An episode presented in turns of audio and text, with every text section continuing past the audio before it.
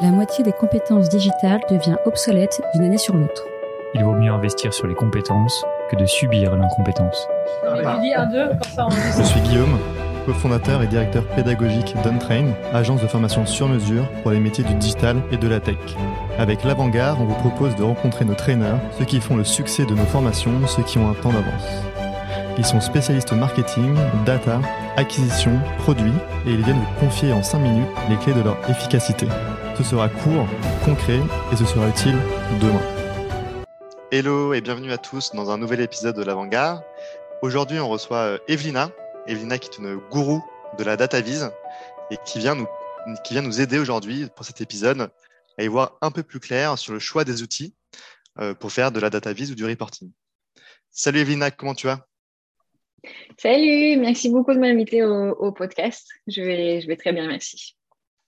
Alors, Evelina, euh, tu as fait beaucoup de boîtes, tu es passée par Warner Bros. Euh, puis après, tu es allée chez EasyWork. Aujourd'hui, tu es chez Data for Change. Est-ce que tu pourrais rapidement te présenter, s'il te plaît? Moi, je suis data designer, ce qui est un terme euh, peu connu encore. Donc, en une phrase, mon travail consiste à communiquer la donnée de façon visuelle qui serait claire, efficace et accessible à tout le monde. Merci Elina. Alors, euh, dans cet épisode, tu viens nous, nous euh, aider à y voir plus clair sur les choix d'outils entre le dashboarding, entre le reporting. Des outils, il y en a plein euh, en DataVis et en reporting également. Il y a l'Excel, il y a Looker, il y a Data Studio, il y a Power BI, il y a Tableau Software. Est-ce que, comme ça, pragmatiquement, tu as des conseils, des recos à dire à ceux qui nous écoutent pour les aider à choisir leur outil, peut-être en fonction de leur projet ou de leur taille d'entreprise? Je pense que je mettrais les outils dans peut-être trois catégories. Donc, les deux premières, ce serait très euh, accès entreprise, euh, BI, euh, mise à jour régulière. Et la troisième, pour les databases un peu plus poussées quand on veut faire des, peut-être des présentations, des reporting. donc, la première catégorie dans laquelle je mettrais, je pense, et bien sûr, ce n'est pas de la recherche scientifique qui ont l'interprétation à moi, je mettrais les, les tableaux et les Power BI et tous ces outils qui permettent de nous faire des, des dashboards euh, bien et efficaces et un peu automatisés, mais qui nécessitent d'avoir des experts dessus, je dirais, donc des data analysts ou même des, des data vis designers euh, s'il y en a. Parce que l'utilisateur qui va aller regarder ces dashboards, il ne voit pas forcément euh, ce qu'il y a derrière. C'est-à-dire qu'il peut les utiliser, changer les fils, se dire, OK, moi, je veux voir pas cette semaine, mais la semaine dernière. par contre, je ne me mêle pas dans le, dans le code et dans tout ce qui a été créé derrière. Et la raison pour laquelle je fais une distinction avec une autre catégorie d'outils dans laquelle je mettrais euh, Looker, par exemple, c'est le fait que cet outil couvre toutes les fonctionnalités des, que, j'ai mentionnées à l'instant. Par contre, il permet aux, autres utilisateurs de voir euh, toute la construction derrière. Donc, quand j'étais chez EasyWork, on utilisait Looker beaucoup.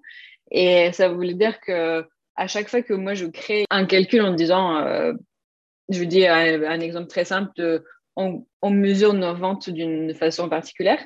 Donc, une fois que j'ai créé cette modélisation de données autour, les gens ils peuvent euh, non seulement voir le résultat, mais aussi euh, reprendre la mesure et aller euh, faire ce qu'ils veulent, ce qu'ils veulent avec.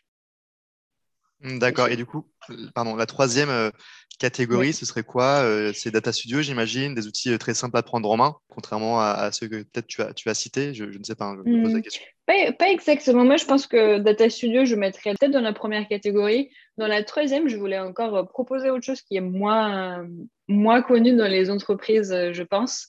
C'est les outils qui sont un tout petit peu plus design, mais open source. Donc, il y a des outils comme euh, euh, Flourish, Data Wrapper, euh, ce genre de choses, ou Rowgraphs même, qui te permettent de télécharger le visuel et peut-être le modifier un tout petit peu pour rajouter des, commentaires, des annotations, de, mettre la couleur là exactement où tu veux. Faire ça, ça prend plus de temps, forcément, parce que c'est pas un dashboard qui se mettra tout le temps un jour, mais euh, ça peut être hyper utile et hyper efficace pour, par exemple, des présentations pour les investisseurs si, si tu bosses dans une startup qui se font pas tous les jours, mais là, on cherche vraiment à être hyper professionnel et hyper, euh, beau, même, je dirais, euh, dans, dans, en, en.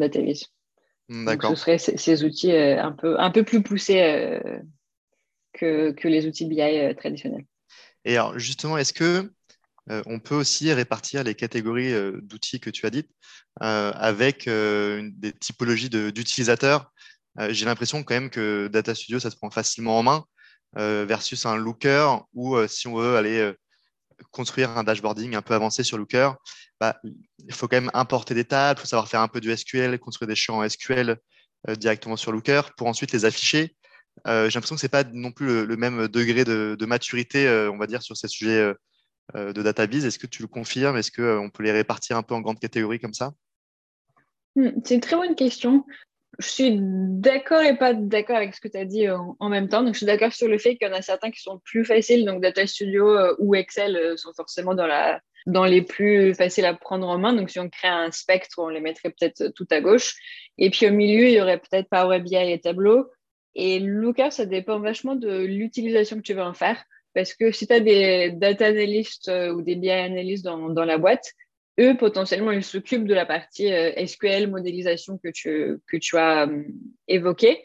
Et toi, en tant que juste lecteur, euh, donc, je sais pas, manager marketing ou même CEO ou juste quelqu'un d'une équipe qui n'a rien à faire avec la data, toi, tu peux juste utiliser la fonctionnalité drag and drop. Donc, ça ressemble à du tableau ou à Power BI sans rentrer dans le, dans le code. Donc, si tu as, envie, tu, tu, peux le faire, mais tu n'es pas du tout obligé. Après, juste en termes de, design et, euh, accessibilité pour les gens, euh, c'est sûr que même si Looker est très très puissant, euh, de mon expérience, les premières fois que les gens de non-data se connectent dessus, ils sont vraiment submergés et il leur faut, je dirais, au moins quelques semaines pour se dire, OK, en fait, j'ai compris la puissance de l'outil et j'ai envie de retourner. Au tout début, ils sont tous un peu en mode euh, qu'est-ce que c'est? Je comprends rien. Euh, c'est, je sais pas où cliquer, etc. Donc, comme ils se sont fait acheter par Google, ça, ça s'améliore. Donc, mm. euh, tous les quelques mois, ils posent des nouvelles fonctionnalités. Donc, ça ressemble de plus en plus à un outil moderne et facile à prendre en main, mais c'est pas tout à fait le cas encore. D'accord, bah, merci Evelina. J'ai une dernière question. Toi, quel est ton outil préféré du coup? Est-ce que tu as un outil favori que, que tu utilises et pourquoi du coup? La réponse courte, c'est non. Euh, la réponse longue, c'est que moi, je suis partisan du, choix d'outils en fonction du projet. C'est-à-dire, si c'est un projet euh, entreprise dashboard, forcément, je vais prendre du. Je dirais que je prendrais du tableau, c'est quand même mon préféré de tous ceux qu'on a listés euh, pour le dashboarding, notamment parce que je peux customiser mes, choix visuels beaucoup plus qu'avec Power BI ou Looker.